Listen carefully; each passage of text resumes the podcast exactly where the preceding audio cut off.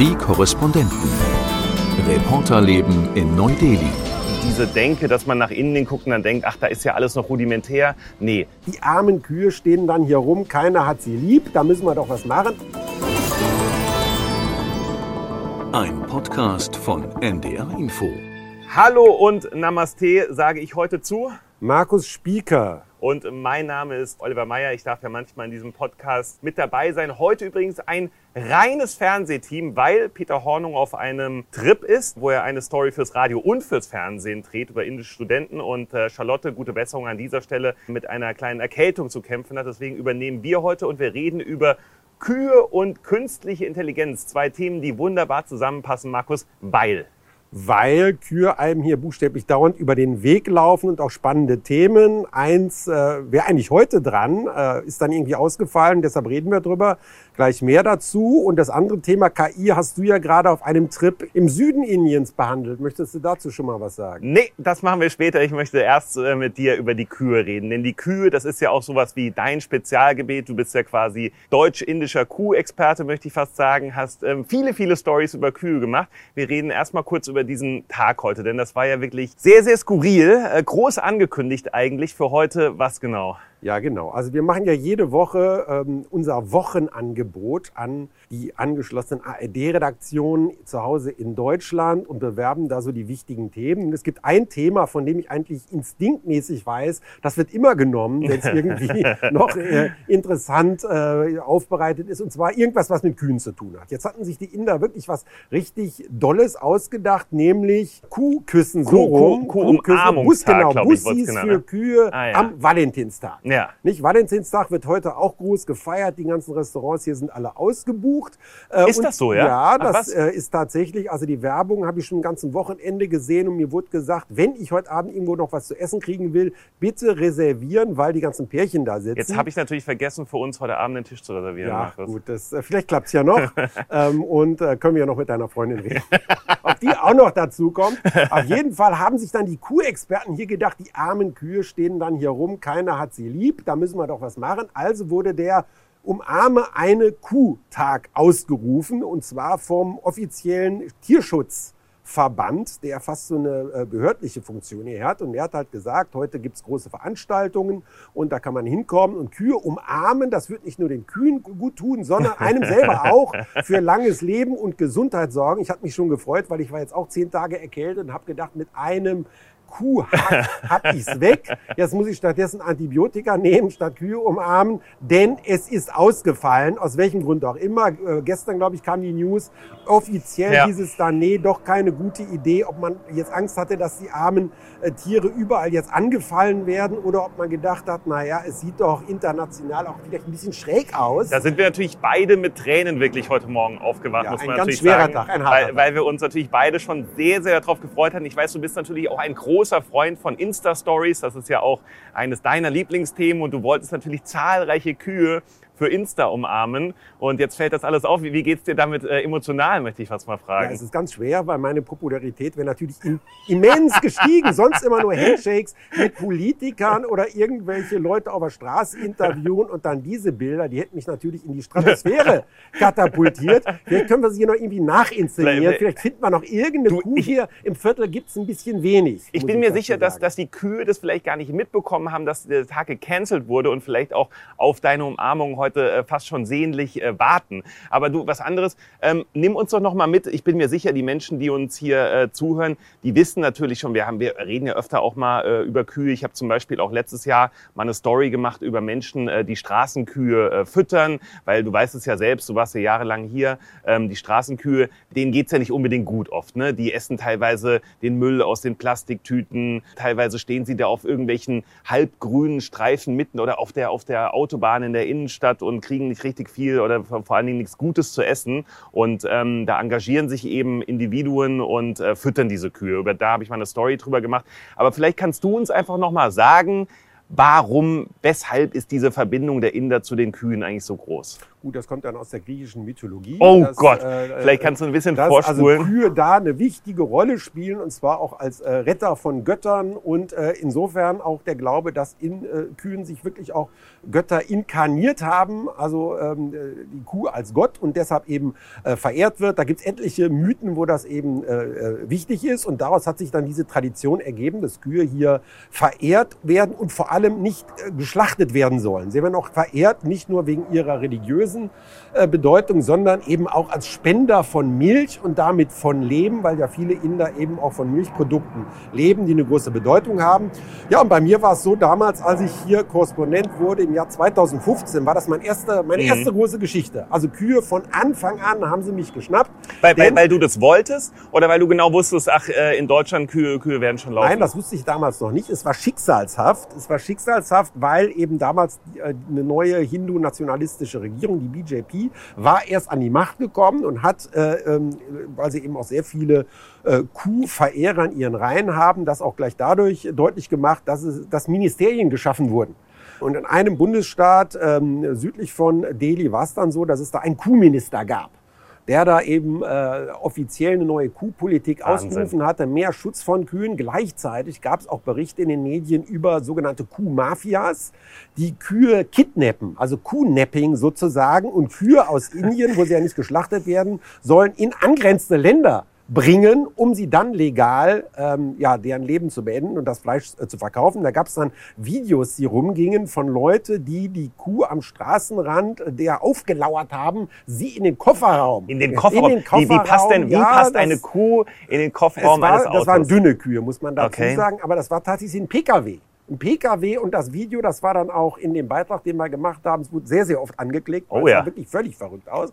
Also gab es diese Kuh, ähm, äh, Kidnapping-Mafia, dagegen gab es dann sogenannte Kuh-Vigilantes. Also dann haben sich äh, Kuhwachverbände ja gebildet, die durch die Stadtviertel gezogen sind in einigen Teilen äh, Indiens und geguckt haben, ob einer eine Kuh schnappt. Und dem ging es dann gar nicht gut. Das führte natürlich auch zu bösen, gewalttätigen und ähm, äh, schlimmen Übergriffen auf Leute, denen, denen man irgendwie äh, ja, nachgesagt hat, womöglich haben die jetzt gerade eine Kuh geschlachtet und haben in der Tasche Rindfleisch.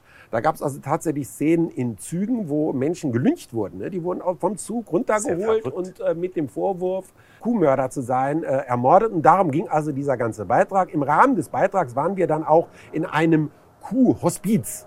Nicht? Also Was ist das für eine ein Story? Was für eine Investigativ... Ich dachte, Ja, Peter Hornung wäre der einzige Investigativjournalist hier in Delhi, aber ich muss sagen, also da bist du nah dran, Markus. Ach so, die, die, das war, das Hospiz war direkt an einem Straßenrand, also musste man gar nicht so lange suchen und es war ein großes Gelände, wo die Kühe eben, äh, denen man ein schönes Ableben äh, schenken wollte, dann in den letzten Monaten ihres Lebens ähm, wurden die dann gepflegt und gehegt und wurden so Gottesdienstzeremonien mit denen gemacht. Aber ganz umsonst waren sie auch nicht da, denn das war so die Weiterdrehe, äh, die konnten ja immer noch äh, pissen, die Kühe. Und aus dem Kuhurin wurde dann so Gott, Ayurveda. Ayurveda Heilsextrakt gemacht. Dann gab es dann auch einen angegliederten Shop. Ich glaube, im Internet kann man sich das immer noch bestellen. Also aus dem Urin wurden dann Säfte und Seifen und anderes gemacht mit dem Versprechen, auch da einmal gurgeln oder richtig exen und zum Beispiel Erkältung ist weg. Und Damals- jetzt ist natürlich die Frage, hast du das denn ich, ausprobiert, ich Markus? bin feige. Ich bin also investigativ. Du hast doch gerade eine Hört Erkältung. an der Stelle auf. Ah, ja. Nein, ich, ich könnte, das ist in, in, in Bundesstaat Rajasthan, ich könnte jetzt, da gibt es eine Schnellstraße, Mhm. heute neuerdings, also das moderne Indien ist auch äh, natürlich immer, äh, da passiert immer was, da könnte ich jetzt in drei Stunden sein,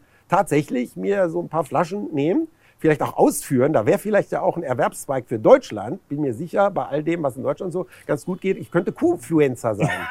Kuhfluencer und dann eine, eine, eine kleine, also ich müsste es halt dann immer wieder machen im Video, einmal so trinken. Und ich glaube, so in Deutschland, wie der Markt ist, ich könnte, ich brauche jetzt nicht nur die Bilder von den küssenden Kühen und umarmen, sondern auch damit vielleicht eine Zweitkarriere. Aber übrigens, Stichwort modernes Indien hast du ja gerade gesagt. Ne? Ähm, du bist ja auch ein Vertreter davon, der äh, immer wieder auch zu mir ins Büro kommt und sagt, du, äh, wir dürfen hier auch kein verzerrtes Bild von Indien äh, zeigen, immer diese Kuhbeiträge, das läuft ja immer in Deutschland, aber ich will auch dieses ähm, moderne, moderne Indien zeigen. Da an, der, an dieser Stelle aber auch ähm, bei diesem Kuh-Hugging Day ging es ja auch darum, dass man sich explizit gegen diese westlichen Kulturen ein bisschen wehrt, weil es ging ja auch darum, nee, wir wollen nicht den Valentinstag hier feiern, wir wollen unsere eigenen Traditionen feiern. An der Stelle muss man sagen, dann verschließen sie sich aber doch ein bisschen gegen die Moderne dann hier auch, ne? Ja gut, das mit dem Die ist natürlich so eine Sache, Oliver, wie du ja auch weißt. Da gibt es sehr lautstarke, religiös und, und, nationalistisch motivierte Verbände, die das machen. Es ist aber nachher eine Minderheit. Mhm.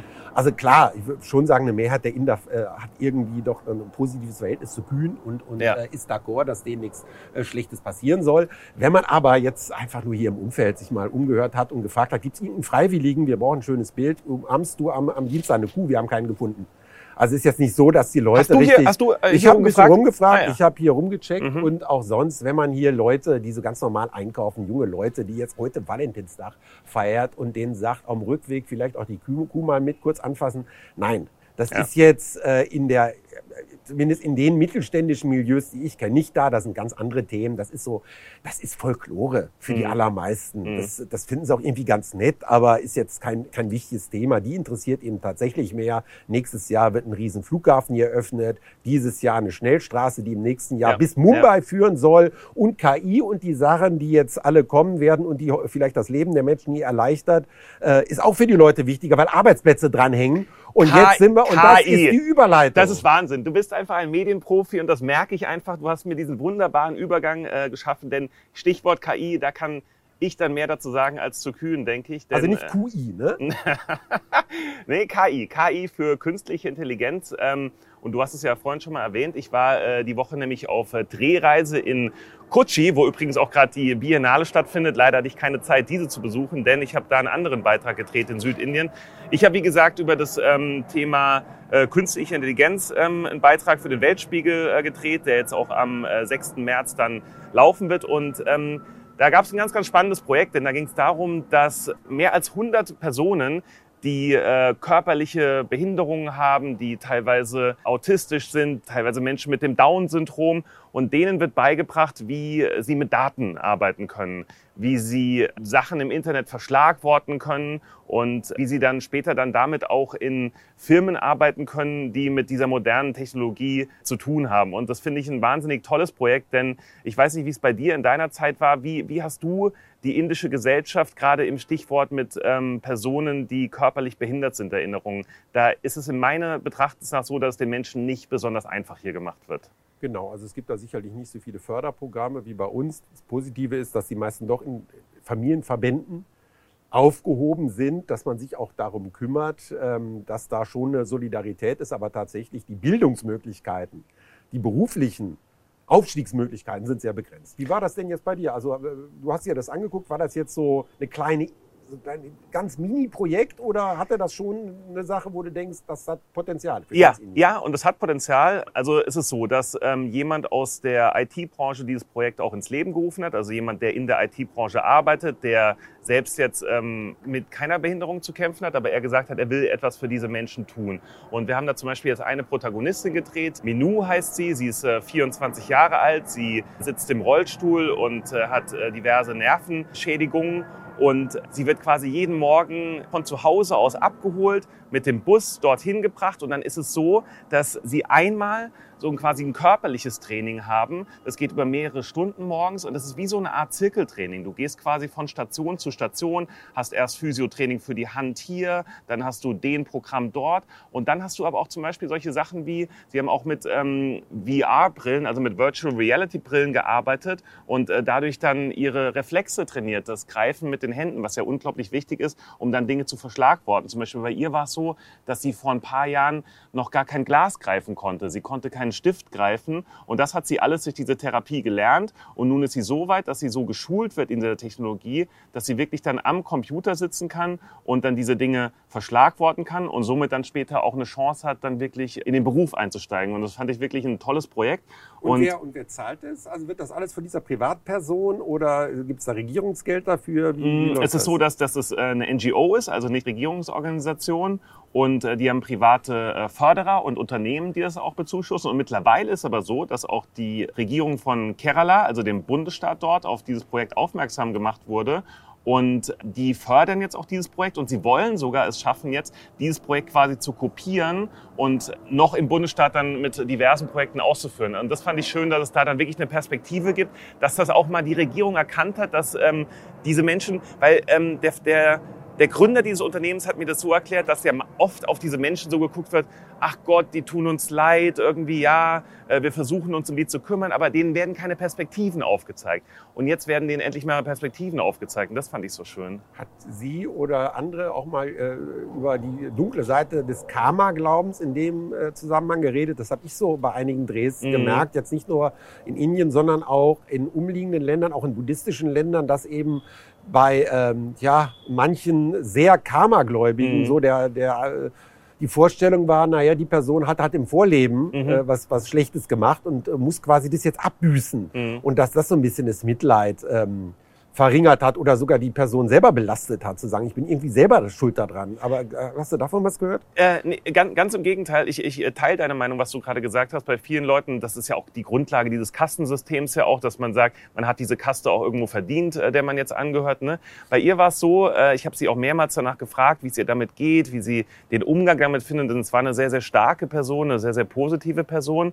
Und sie hat gesagt, nee, ich bin damit geboren worden. Sie hat immer wieder gesagt, ich kann nichts dafür, dass ich damit geboren wurde und deswegen akzeptiere ich das einfach. Da habe ich gemeint, ja, aber wie kannst du das denn einfach akzeptieren? Hast du nicht auch schwierige Momente? Ja, nee, schwierige Momente hat sie schon auch, aber ähm, dann hat sie immer wieder gesagt, ich kann nichts dafür, ähm, es ist so, wie es ist und ich muss damit leben. Und das fand ich wirklich ähm, extrem, extrem beeindruckend, weil so viele Menschen, die ich dort getroffen habe, eigentlich fast alle waren die hatten so einen tollen Umgang damit. Die waren so glückliche, nette, positive Menschen, die sich einfach gefreut haben, dass wir jetzt auch da waren, dass wir über dieses Projekt berichten. Und das fand ich einfach ähm, so, so toll zu sehen. Und wieder mal, ich meine, dir ging es bestimmt genauso damals hier in Indien. Ich finde, du hast so viele Stories, die du machst, wo du wirklich dann immer wieder denkst, ich kann einfach nur so dankbar sein, dass es mir so gut geht, wie es mir geht. Ne? Wie, wie war das äh, bei dir? Was hast du da aus deiner Zeit hier vielleicht auch mitgenommen damals? Na gut, womit man ja immer wieder konfrontiert wird, sind ganz erschütternde Bilder aus dem Zusammenhang zwischen äh, körperlicher Beeinträchtigung und Armut. Ne? Also hier abends auf ja, den Straßen ja, und tagsüber ja, siehst ja äh,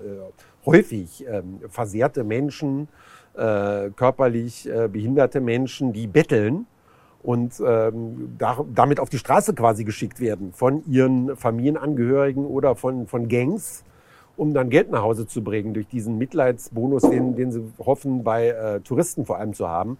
Äh, ich habe gleichzeitig gerade in Kerala, ne, im Süden, wo du mhm, jetzt warst, mhm. auch gemerkt, das ist halt äh, ein Bundesstaat traditionell mit einem sehr hohen Bildungsideal. Ne? Also ja. eine sehr, sehr ja. hohe ähm, Alphabetisierungsquote. Ja, genau. Also fast 100 Prozent, ne? über, äh, teilweise über Zuständen, die wir in Westeuropa haben.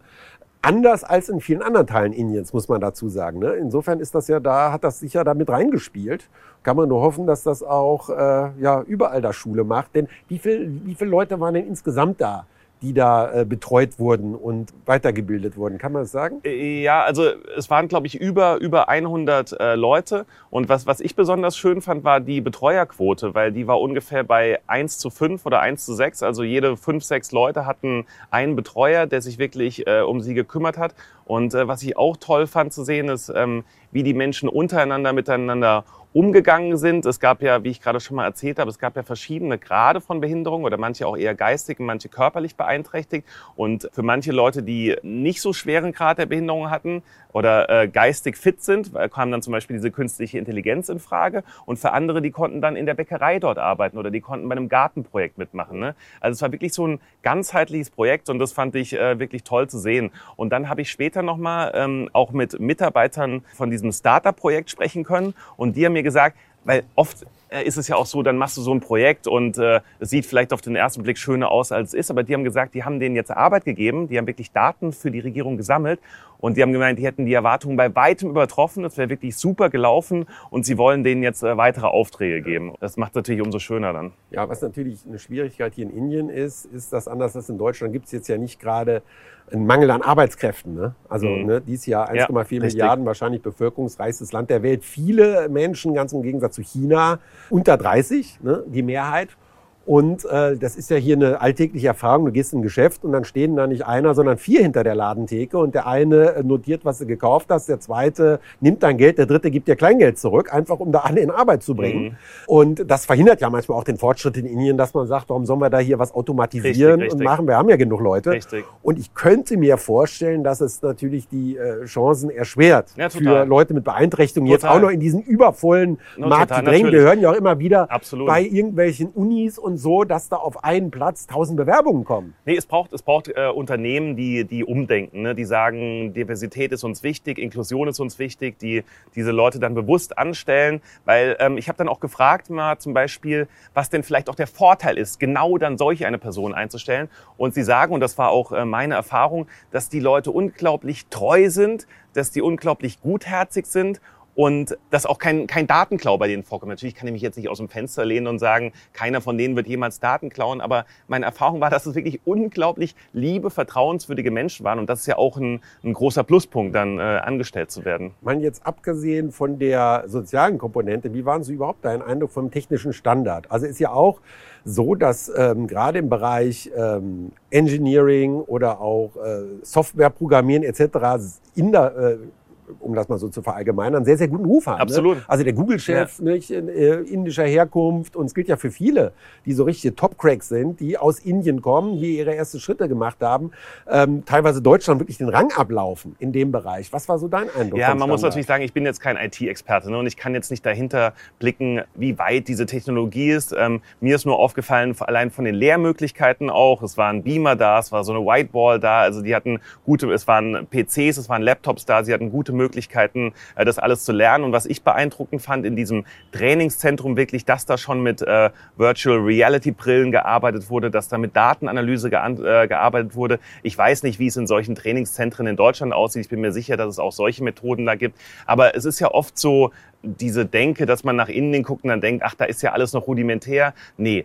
im, im Bereich Technik und äh, Technologie ist es auf jeden Fall nicht so. Also da wird mit modernen Methoden gearbeitet und du weißt es ja auch in Bangalore, das ist ja ein riesen IT-Hub, da zieht es ja sämtliche Technologiekonzerne hin. Äh, übrigens auch der Kanzler, der hier zu Besuch kommen wird am 25. 26. Februar, wird auch Bangalore als Standort äh, besuchen. Da sieht man schon, wie wichtig dieser Standort äh, auch für Deutschland sein wird in Zukunft. Von daher, also da wird mit modernster Technologie gearbeitet. Genau, jetzt um jetzt aber wieder so den Dreh an Anfang zu kriegen, die indische Tradition. Cochin ist ja auch eine super schöne Stadt, ne? Ist ja immer ja. wieder auch auf dem ähm, Reiseplan mhm. von vielen äh, Einzelreisenden, Gruppen, die hierher kommen. Eine tolle Altstadt, hatte früher so eine ganz spannende jüdische Kolonie, da sind nicht mehr so viele Leute da, aber pittoresk. Äh, was war so dein Eindruck vom Gegensatz Tradition, moderne Cochin? Ähm, ich kenne ich kenn ja Kochi schon, ich war schon äh, dreimal da. Äh, ich ich finde Kerala den schönsten Bundesstaat Indiens, muss ich sagen. Ich bin super, super gerne in Kerala. Ich mag das Wetter, ich mag die Menschen, ich mag das Essen, die Kokosnuss-Curries, ich finde es super. Am letzten Tag habe ich wieder einen Standard-Indien-Fehler gemacht. Ich hatte noch ein paar Stunden Zeit, habe gedacht, ich miete mir einen Roller, fahre mal schnell zum Strand. Aus dem schnell wurden dann mal anderthalb, zwei Stunden, weil man sich immer durch diesen Verkehr, durch diese Großstädte kämpfen muss. Trotzdem habe ich es mal kurz zum Strand geschafft, konnte mir mal kurz das Meer anschauen. Äh, die Luft war noch besser als hier in Delhi, wobei sie momentan ja wirklich äh, gut ist, muss man sagen. Also äh, ich liebe Kerala, ich fand super schön. Vielleicht nochmal an dich die Frage, du bist ja gar nicht mehr so lange jetzt da. Ne? Wie lange bist du noch da? Noch drei Wochen, noch drei Wochen. Tage. Ja, du hast damals, Stunden mit, mit Tränen in den Augen. Du hast damals vieles in Indien gesehen. Gibt es noch was, wo du jetzt noch mal hinreisen willst? Oder sagst du, ich fühle mich gerade pudelwohl in Delhi, ich bleib hier? ich fühle mich wirklich pudelwohl in Delhi. Ja. Und die Stadt ist, hat sich ja so viel geändert in den letzten Jahren, dass ich da noch lange äh, nicht fertig bin, mir das alles anzugucken. Also großartig. Okay. Markus, äh, vorher hast du gesagt, du, Podcast nicht so mein Ding. Ich finde, äh, du hast dich gut geschlagen, aber das können ja die Hörer und Hörerinnen noch äh, viel besser äh, bewerten. Gerne Feedback in gewohnter Weise an uns äh, auf unserer Instagram-Seite ARD Neudeli oder auch per Mail an neudeli.ndr.de. Ich hoffe, das ist die richtige E-Mail-Adresse, sonst werde ich jetzt äh, Ärger bekommen von meinen Kolleginnen Peter Hornung und Charlotte Horn, die das immer sehr, sehr viel besser noch können. Aber äh, ich glaube, es ist die richtige Adresse neudeli.ndr.de für Feedback. Und dann äh, bleibt mir nur noch zu sagen, vielen Dank fürs Zuhören und vielen Dank an dich, Markus. Ja, danke auch. Ciao. Ciao, ciao. Die Korrespondenten. Reporterleben in Neu-Delhi. Ein Podcast von NDR Info. Hallo, ich bin Antonius Kempmann und ich erzähle in dem Podcast Schlomo, der Goldschmied und der Nazi, diese unglaubliche Geschichte. Zwei Männer wollen 30 Jahre lang ihrer Vergangenheit entkommen und stehen sich plötzlich am anderen Ende der Welt gegenüber. Every death camp has a monster. Gustav Wagner Sobibor, it was Gustav Wagner. und der jüdische Goldschmied Stanislav Schmeißner, genannt Schlomo. Das Wiedersehen findet 1978 in einem Polizeigebäude in Sao Paulo in Brasilien statt. Ein gutes Jahr nach dem Wiedersehen, Ende der 70er Jahre in Brasilien, ist der Nazi tot. Kein Gericht hat es entschieden. Wagner hat sich selbst gerichtet. Mit einem Messer. Selbstmord, sagt die Polizei. Mein Kollege Martin Kaul und ich haben jahrelang recherchiert. Und das Ergebnis hört ihr hier. Schlomo. Der Goldschmied und der Nazi ist ein Podcast von NDR und WDR zusammen mit Studio J. Alle Folgen gibt es in der ARD Audiothek.